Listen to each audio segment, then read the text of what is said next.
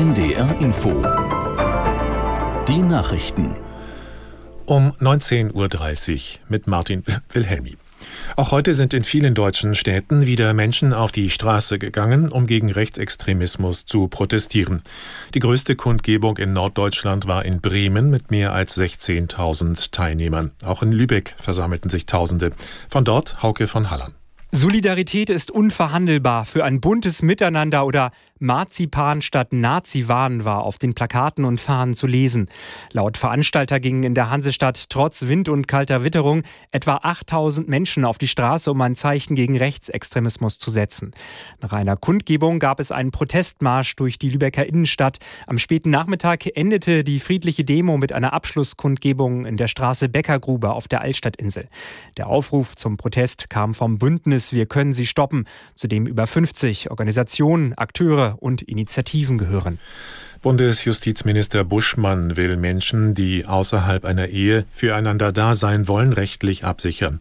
Bis zum Herbst soll ein Gesetzentwurf für die Anerkennung sogenannter Verantwortungsgemeinschaften stehen. Aus Berlin Lothar Lenz. Gedacht sind solche Gemeinschaften zum Beispiel für Alleinerziehende oder für ältere Menschen, die zusammen wohnen, aber kein Paar sind.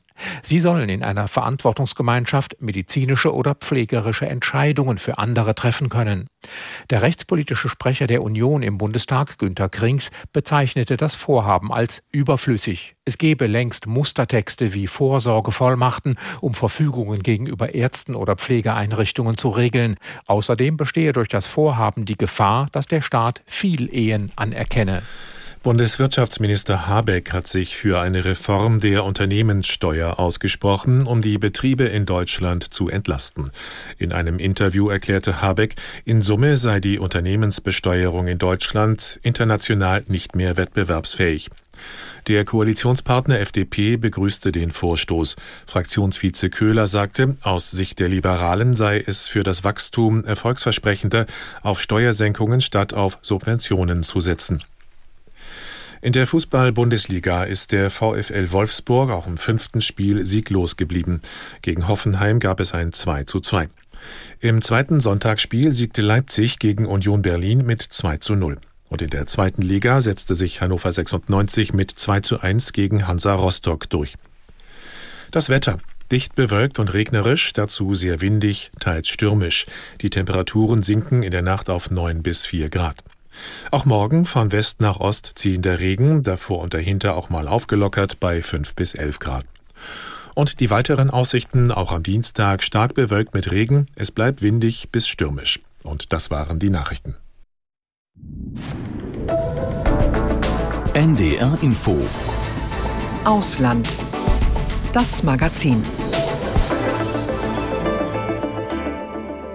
Von einer Naturkatastrophe unvorstellbaren Ausmaßes wurden die Menschen in der Türkei und in Syrien am 6. Februar 2023 heimgesucht. Bei einem schweren Erdbeben kamen Zehntausende ums Leben. Die meisten starben in den Trümmern ihrer Wohnhäuser. Ihr erinnert euch bestimmt an die kaum zu ertragenden Bilder aus den türkischen Katastrophengebieten, immer leiser werdende Hilferufe der unter Stahl und Beton eingeklemmten Verletzten, die verzweifelten Rettungsversuche der Angehörigen. Ein Jahr nach dem Beben besuchen wir die Betroffenen in der immer noch traumatisierten Türkei. Willkommen bei Ausland das Magazin mit Stefan Niemann. In Adiyaman im Südosten des Landes klafft mitten in der Stadt wie eine große Wunde ein leerer Bauplatz, wo vor einem Jahr noch das Sternehotel Isias stand. 72 Menschen starben dort beim Erdbeben am 6. Februar, darunter 26 Kinder aus Nordzypern, die bei einem Volleyballturnier mitgespielt hatten. Vor einem Monat hat der Prozess gegen den Eigentümer des Hotels begonnen. Er hatte es auch bauen und mutmaßlich illegal aufstocken lassen.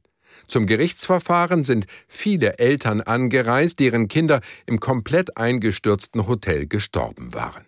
Karin Sens über das Leid der Überlebenden.